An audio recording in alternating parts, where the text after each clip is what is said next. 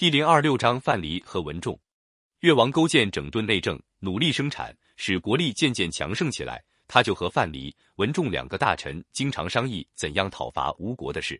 这时候，吴王夫差因为当上了霸主，骄傲起来，一味贪图享乐。文仲劝说勾践向吴王进贡美女。越王勾践派人专门物色最美的女子，结果在祝罗山上找到一个美人，名叫西施。勾践就派范蠡把西施献给夫差。夫差一见西施，果然容貌出众，把她当做下凡的仙女，宠爱的不得了。有一回，越国派文仲去跟吴王说，越国年成不好，闹了饥荒，向吴国借一万担粮，过了年归还。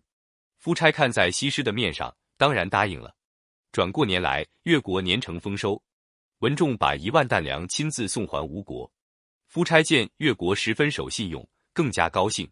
他把越国的粮食拿来一看，粒粒饱满，就对薄皮说：“越国的粮食颗粒比我们大，就把这一万担卖给老百姓做种子吧。”薄皮把这些粮食分给农民，命令大家去种。到了春天，种子下去了，等了十几天还没有抽芽。大家想，好种子也许出的慢一点，就耐心的等着。没想到过不了几天，那撒下去的种子全烂了。他们想再撒自己的种子，已经误了下种的时候。这一年，吴国闹了大饥荒，吴国的百姓全恨夫差。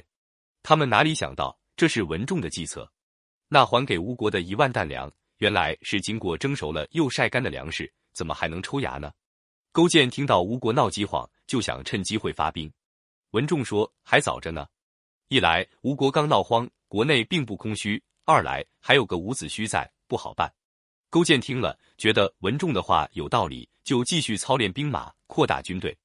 公元前四百八十四年，吴王夫差要去打齐国，伍子胥急忙去见夫差，说：“我听说勾践卧薪尝胆，跟百姓同甘共苦，看样子一定要想报吴国的仇，不除掉他，总是个后患。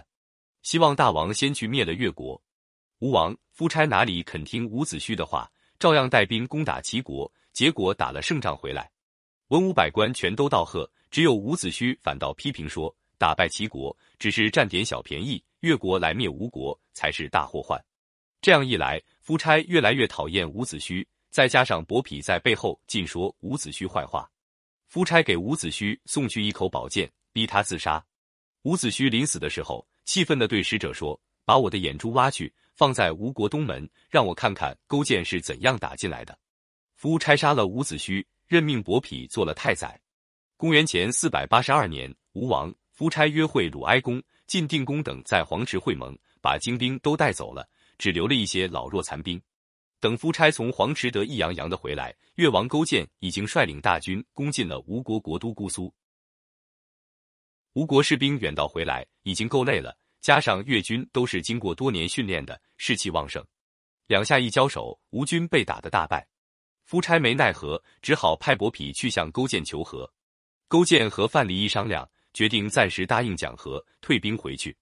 公元前四百七十五年，越王勾践做好了充分准备，大规模的进攻吴国。吴国接连打了败仗，越军把吴都包围了两年。夫差被逼得走投无路，说：“我没有面目见伍子胥了。”说着就用衣服遮住自己的脸，自杀了。越王勾践灭了吴国，坐在夫差原来坐的朝堂里，范蠡、文仲和别的官员都来朝见他。吴国的太宰伯嚭也站在那里等着受封，他认为自己帮了勾践不少忙呢。勾践对伯嚭说：“你是吴国的大臣，我不敢收你做臣子，你还是去陪伴你的国君吧。”伯嚭垂头丧气的退了出去。勾践派人追上去，把他杀了。勾践灭了吴国，又带着大军渡过淮河，在徐州约会中原诸侯。周天子也派使臣送祭肉给勾践。打这以后，越国的兵马横行在江淮一带。诸侯都承认他是霸主。勾践得胜回国，开了个庆功大会，大赏功臣，可就少了个范蠡。传说他带着西施隐姓埋名跑到别国去了。范蠡走前留给文仲一封信，说：“飞鸟打光了，好的弓箭该收藏起来；兔子打完了，就轮到把猎狗烧来吃了。越王这个人可以跟他共患难，不可以共安乐。您还是赶快走吧。”文仲不信。有一天，勾践派人给他送来一口剑。文仲一看，正是当年夫差叫伍子胥自杀的那口宝剑。文仲后悔没听范蠡的话，只好自杀了。吴越争霸已经是春秋时期的一个尾声。随着社会生产力的发展和奴隶起义的不断爆发，奴隶社会渐渐瓦解。到了公元前四百七十五年，进入战国时期。我国的封建社会是从那个时候算起的。